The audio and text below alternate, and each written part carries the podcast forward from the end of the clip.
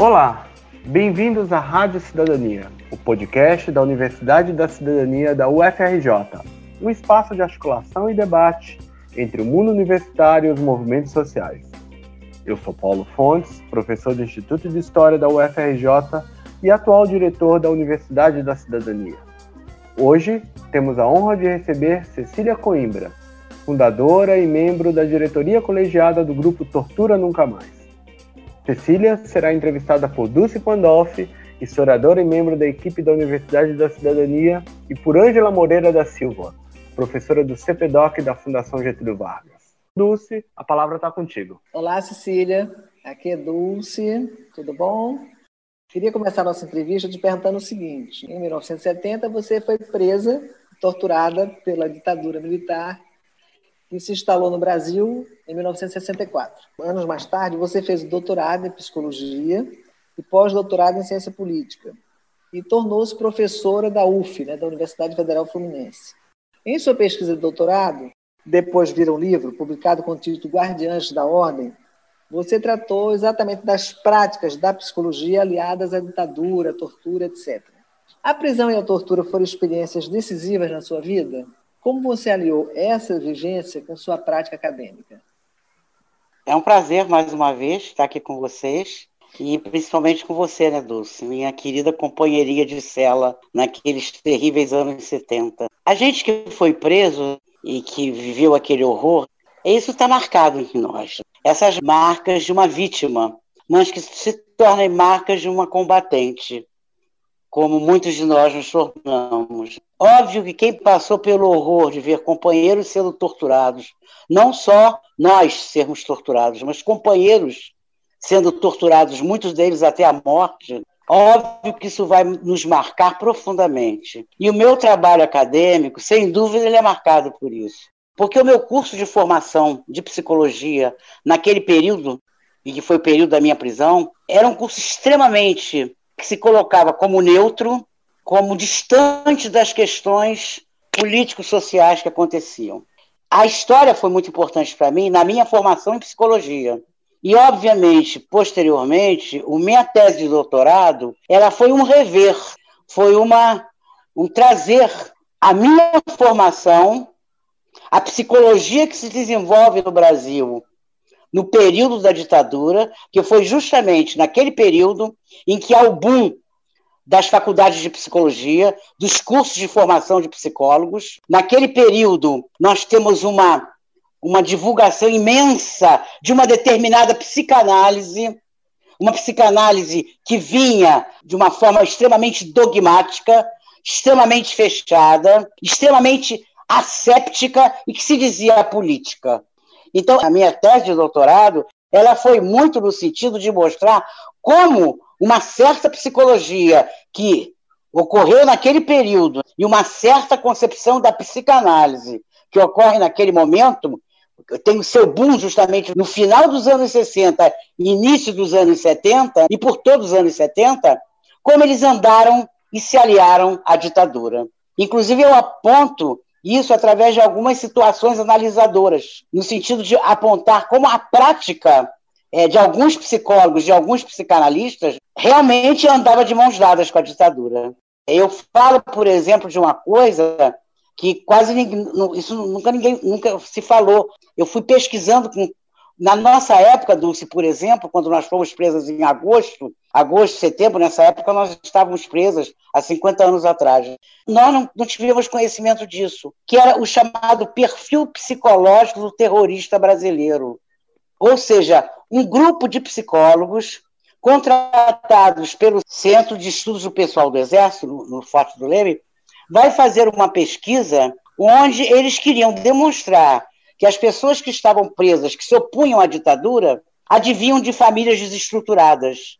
Eram pessoas carentes, eram pessoas socialmente desajustadas. Para isso, eles aplicaram nos chamados presos é, irrecuperáveis, porque havia essa divisão, pessoas que estavam cumprindo pena, de presos recuperáveis e presos irrecuperáveis. Eles aplicaram nos chamados presos irrecuperáveis uma série de testes testes de personalidade, testes de nível mental, testes sobre frustração. E, ao final, eles teceram um laudo psicológico, mostrando que através daqueles testes, essas pessoas eram desajustadas, desestruturadas, carentes, advinham de famílias separadas, advinham de famílias em conflito. Isso me lembra muito, e eu falo muito, falei muito isso durante anos para os meus alunos do curso de psicologia, como a psicologia, ainda hoje, ela pode também ser utilizada para classificar e rotular aquele sujeito que é dito como vindo de família desestruturada. Aliás, o ministro da Educação outro dia falou que as pessoas trans e que escolhem o homossexualismo, etc. E tal. Quando eu digo uma psicologia, porque eu quero dizer que a gente pode produzir outras psicologias. A gente pode produzir outras práticas da psicologia que não se colocam como psicologias neutras, assépticas, psicologizantes, familiarizantes, onde só se vê a questão do psiquismo e onde você percebe o sujeito como sendo produzido histórico e socialmente através dos chamados processos de subjetivação. Eu hoje trabalho muito, já na, meu, na minha tese de doutorado, eu apontava isso, principalmente trabalhando com Michel Foucault, com Gilles Deleuze e com Félix Guattari, que era um psicanalista francês e que era um militante francês. Então, eu acho que a psicologia, ela efetivamente pode ser uma psicologia voltada para a vida, para a emancipação, para a liberdade. Como pode ser também uma psicologia voltada para a repressão e que se diz neutra. E eu digo sempre, a psicologia é sempre política, como toda ação nossa é uma ação política. Em 1985, já no final do regime militar, foi criado o grupo Tortura Nunca Mais, que é uma referência no cenário nacional na luta pelos direitos humanos. O que você, como uma das principais idealizadoras, dirigentes do grupo, acha importante nos contar sobre a história do grupo e seu papel na sociedade brasileira? Olha, o grupo está fazendo agora, em 27 de outubro, 35 anos de existência. Nós começamos a nos reunir por acaso, em abril de 1985, quando tivemos notícias de que torturadores ocupavam cargos de confiança no governo Brizola. E nós começamos a nos reunir, ex-presos políticos, familiares de mortos desaparecidos, no Sindicato dos Jornalistas. E começamos a perceber a importância de fazer um, um movimento sobre essa questão do período da ditadura militar, que depois dos comitês brasileiros pela anistia, no início dos anos 80, tava, realmente não se falava mais daquele período. Estava entrando no esquecimento, efetivamente. Então, nós lançamos o Grupo Tortura no Camargo do Rio de Janeiro muito em função da Comissão Sábato, que era a Comissão da Verdade, que ocorria naquele momento, a Comissão Nunca Mais, que era uma Comissão da Verdade da Argentina, no início logo do governo Alfonsin, colocamos esse nome, Tortura Nunca Mais, em função da Argentina. E lançamos esse movimento em outubro, oficialmente em outubro de 1985, num grande seminário na Cândido Mendes, onde nós narrávamos o que foi nas artes, na, na música, na questão da tortura. Nós narrávamos um pouco do que foi aquele período né, da ditadura. E a partir daí nós vimos que muita gente nos procurou e o grupo foi crescendo muito em função das denúncias que a gente fazia, das pesquisas que nós fazíamos, sem nenhuma metodologia é, de pesquisa, mas nós fazíamos muitas pesquisas, descobrimos, inclusive, uma vala clandestina num cemitério de periferia, aqui em Ricardo de Albuquerque, na periferia do Rio de Janeiro, num subúrbio chamado Ricardo de Albuquerque. Era um, é uma vala que era, não constava nos livros do cemitério, e tem lá enterrados 14 militantes políticos que foram enterrados como indigentes. Então, é, todos eles considerados como desaparecidos. Então, nós, é, o Grupo Tortura Nunca Mais, além de fazer uma denúncia de uma pesquisa grande sobre o que foi aquele período, ele atualmente, quer dizer, já de uns anos para cá, ele mostra justamente a ligação que houve entre aquilo que ocorreu no passado e que a gente diz que não é passado, é presente, com as atrocidades que continuam ocorrendo nos dias de hoje. Quer dizer, o Grupo Tortura Nunca Mais ele está, inclusive, fazendo uma experiência muito interessante nos últimos três anos de colegiado, uma diretoria colegiada, onde nós estamos assim tentando, né, experimentar a questão da horizontalidade. Então é muito difícil, obviamente, porque a gente não, a gente o tempo todo fica mostrando o que aconteceu lá, não está lá no passado, né? O que aconteceu lá está hoje aqui, de uma outra forma, com novas faces, com novas fisionomias.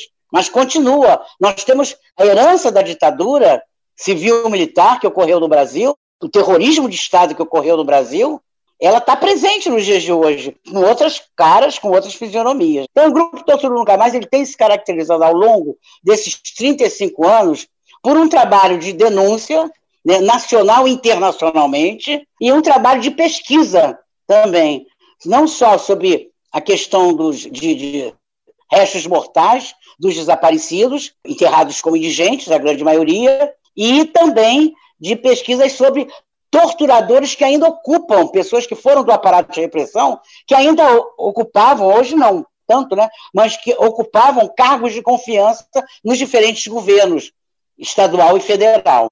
Uma coisa que eu gostaria de falar, Dulce, que eu acho que é muito importante, são duas, três características do Grupo Tortura Nunca Mais, que há 35 anos nós defendemos como princípios ético-políticos do grupo. A independência, a autonomia e o suprapartidarismo. Nós não recebemos nenhum tipo de financiamento de nenhum órgão governamental, de nenhum partido político. E nos mantemos, durante as eleições, de uma maneira suprapartidária, não é neutra mas de uma maneira suprapartidária. E isso, obviamente, essa autonomia, essa independência e esse suprapartidarismo tem nos dado assim, uma grande credibilidade ao longo desses 35 anos. Eu passo a palavra agora para Ângela Moreira da Silva, que vai também te fazer umas questões. Olá, Cecília. Aqui é a Ângela. Como é que você vê os avanços e possíveis tensões entre as lutas do grupo Tortura Nunca Mais, né, e a importância que o Tortura Nunca Mais tem na luta pela defesa dos direitos humanos, e como é que você vê, então, esses é, avanços e tensões entre o Tortura Nunca Mais e as lutas de outros grupos de direitos humanos e de outros movimentos sociais?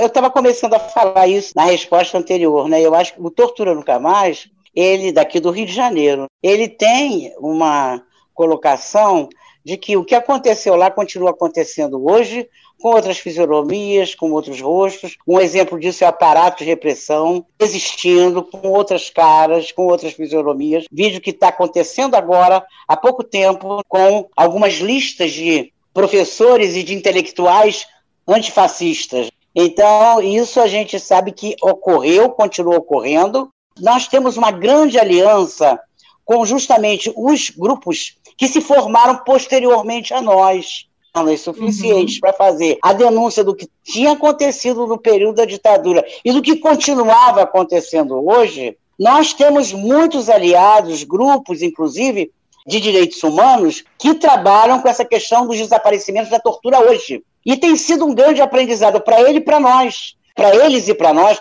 essa troca de informações. Por outro lado, nós temos também posições extremamente não instituídas. Isso tem criado algumas tensões, sem dúvida, com alguns grupos parceiros nossos. Não instituídas no sentido de não aceitar não só financiamento, como eu tinha falado antes com Dulce, mas não aceitar nenhuma participação em nenhum tipo de governo.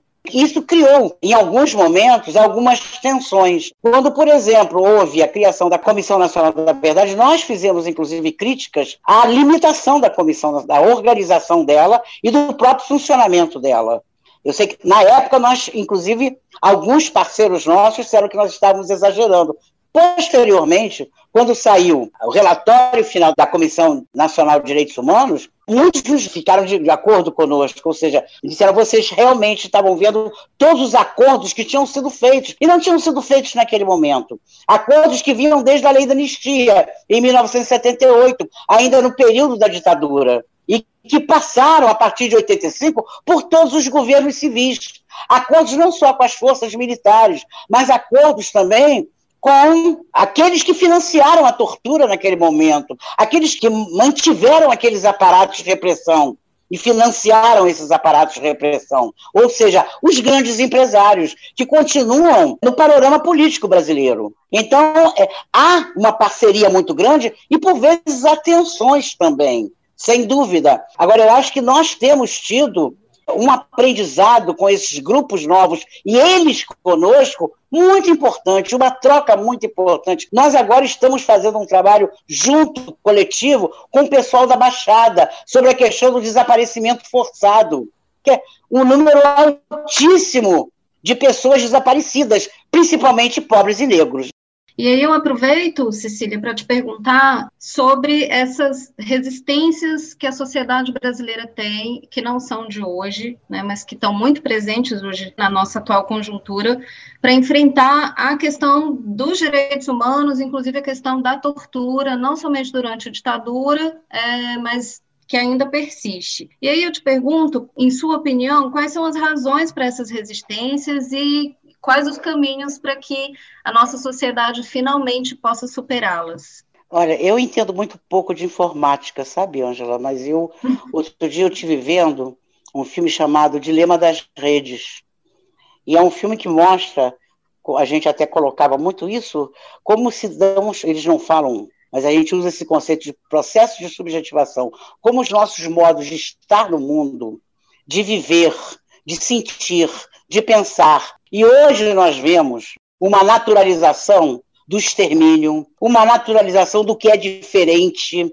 Né? Isso vem gradativamente se engrossando. Isso não é uma coisa de hoje. Mas hoje, pelo fato de nós termos no poder um grupo, é, não só fascista, acho que fascista é pouco, e que apela muito para essa questão das redes através das fake news, principalmente as populações mais de elite e mais de periferia acreditam piamente. A questão da pandemia hoje, tem gente dizendo que não existe pandemia. Eu acho que o momento que a gente está vivendo é um momento que a gente tem que entender que, que homens estão sendo produzidos, que mundo é esse que está sendo produzido em cima dessa questão da informática. Esse filme é muito interessante, O Dilema das Redes, é da Netflix, onde ele vai justamente mostrando essa questão ética essa questão de você estar tá produzindo no outro um modo dele viver, como se fosse o verdadeiro e o único modo de viver. Então, eu acho que hoje, mais do que nunca, essa questão se complexifica muito, porque a gente sempre soube que algumas pessoas eram a favor do extermínio, eram a favor da tortura, e o número cresce assustadoramente nos dias de hoje. Assustadoramente. Por quê? É porque eu acho que tem os meios de comunicação de massa, meios, inclusive, do, muitos deles dominados por fundamentalistas que pregam, né, em nome da vida, pregam a morte. É, Cecília, é, na nossa sociedade, há muitas resistências para enfrentar é, o tema dos direitos humanos, inclusive a questão da tortura, não somente durante a ditadura militar, mas é, que ainda persiste na nossa sociedade. Então, eu queria é, saber a sua opinião sobre quais as razões para essas resistências e de que forma nós podemos superá-las. Eu acho que nós não podemos apagar é, de nós os 300 anos de escravidão que nós vivemos, onde a tortura foi naturalizada, onde o, o genocídio dos povos tradicionais dessa terra foi naturalizado e até tornado como necessário. Eu acho que nós temos isso na nossa própria história, onde a questão da tortura, para alguns segmentos da população, e o extermínio também, para alguns segmentos da população sempre foi aceito e até aplaudido. A tortura não foi feita para a classe média. A tortura foi feita para o negro e para o índio, e para aquele considerado perigoso e fora da norma. Então, é, eu acho que nós temos toda uma história que nos leva a achar a tortura uma coisa natural e por vezes necessária. O extermínio de certos povos, eu estou falando especialmente do negro e do índio, do indígena. E temos também, fora, fora essa história, nós temos a ênfase que é dada por muitos meios de comunicação de massa no sentido de produzir modos de estar no mundo, de viver, de pensar, de sentir. Onde você vai produzindo para aquele que é diferente, ele vai sendo considerado como teu inimigo. E o inimigo tem que ser exterminado. O inimigo pode ser perigoso. É uma outra doutrina de segurança nacional invertida, digamos assim. Não chega nem a ser invertida, mas com uma outra faceta, uma outra fisionomia. Ou seja, aqueles que podem ser perigosos, são perigosos, ou poderão ser, esses têm o direito de serem torturados e até serem exterminados. E os meios de comunicação, eles reforçam que a gente chama de processo de subjetivação. Eles reforçam esses modos de viver, de estar no mundo, de pensar, de ser, de sentir. Nós já trazemos nas nossas raízes essa naturalização da tortura e do extermínio. E hoje, mais do que nunca, isso é enfatizado. A diferença não pode existir. A diferença tem que ser exterminada. Ela é perigosa. Então, eu acho que isso, no momento que nós vivemos hoje, falar de direitos humanos já já há 20, 30 anos atrás, já se colocava falar de direitos humanos é defender bandidos. Nós ouvimos muito isso. Né? É passar a mão na cabeça de bandido. E isso cada vez vai se complexificando mais e vai se tornando, vai se fortalecendo na, no meio da população. Eu acho que é muito importante. Eu outro dia estava vendo uma, uma fala do padre Júlio Lancelotti, que foi ameaçado de morte em São Paulo, que faz um trabalho belíssimo com, morador, com população de rua, e ele dizendo: você não precisa dar nenhuma caridade, nada, é olhar nos olhos e dizer, bater no coração e dizer: ô oh, meu irmão, é você ver o outro como um ser humano como você, e não como um diferente, porque o diferente é perigoso. Então, eu acho que é isso que a gente tem que pensar. Como produzir outros modos de estar nesse mundo? Como produzir outros modos de olhar para aquele que é dito como perigoso? Eu acho que é um, um, trabalho cotidiano de formiguinha a todo e qualquer momento. Mas no cotidiano que a gente faz isso. Eu trabalho muito com questão da micropolítica. É no pequenininho que você vai afetando o outro e se afetando também. Porque não é só afetar o outro, você se afeta junto. Você muda junto. Porque é uma coisa que eu acho muito bonita nesses pensadores com os quais eu trabalho é isso. Eu não sou uma coisa, eu sou muitas coisas e sempre estou sendo, assim como eu, o mundo. Nós estamos sempre sendo num eterno processo de movimento infinito e eterno. Muito bom isso, né? Isso nos dá um alento muito grande. E o caminho, acho que caminho não tem. O caminho, como diz aquele famoso, o caminho se faz ao caminhar, é na experimentação. Agora nós temos que é, nos indignar com essa situação. A gente não pode aceitar isso como natural. Não podemos é nos tornar tristes, porque o poder adora uma tristeza para poder nos dominar. Então a alegria tem que estar junto também do nosso trabalho. Ou seja, é uma alegria estar aqui com você. Com você e com Dulce, Ângela. Cecília, é, atualmente nós temos no Brasil um presidente e um governo que exaltam a ditadura, que homenageiam torturadores e que tem como uma de suas principais bases sociais, policiais e militares. Qual é a sua avaliação sobre o Brasil de hoje? A pior possível, né, querida? É o horror. É o horror. Às vezes me parece um filme de ficção e terror. É uma coisa que eu passava na minha cabeça quando eu estava na prisão, em 1970, que passava assim, isso não pode ter. E é isso que a gente sente hoje. Isso é como se, quase como se fosse um filme de ficção e de terror. O horror, ele se impõe a cada momento, a cada medida, a cada dia, e a cada medida que esse governo nos anuncia, é uma coisa até que é indizível, não tem palavras para descrever o sentimento de quem que foi aquele horror e que hoje vive esse horror. E aí, mais do que nunca, eu pego o final da última, última resposta que eu te dei. É no pequenininho, é na micropolítica, no cotidiano da gente, é nos encontros que a gente tem que promover, como esses que vocês promovem. Em parcerias potentes, como nós estamos fazendo com os companheiros do Fórum Baixada, sobre a questão do desaparecimento forçado de populações pobres e negras. É com a parceria que a gente faz com Ailton Krenak e com povos indígenas que a gente pode produzir outros modos de estar nesse mundo e de produzir outros mundos. É, obviamente, a questão eleitoral passa por aí, mas para mim não é a principal. Eu acho que o importante são esses encontros que a gente promove, são essas parcerias potentes que a gente promove e que promove não só não é uma questão de esperança, promove uma potente mudança em nós e no outro, produz outros modos de a gente poder enxergar o que está aí no mundo e poder mudá-lo, né? Seria por aí, não, não tem caminho, não tem receita, é experimentando.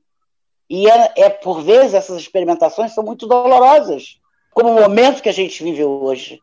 Agora, é manter a nossa alegria, é manter os nossos encontros, é potencializar esses encontros, porque isolado a gente não vai fazer nada, eles querem isso. O Marx, o velho Marx já dizia, é, divide para dominar. Então é importante que a gente possa estar junto, né, nos potencializando. Muito obrigada. Obrigada, Cecília. Esse foi a Rádio Cidadania, um podcast de diálogo entre a universidade e os movimentos sociais. Até breve com um novo episódio e não deixe de acompanhar a Universidade da Cidadania nas redes sociais.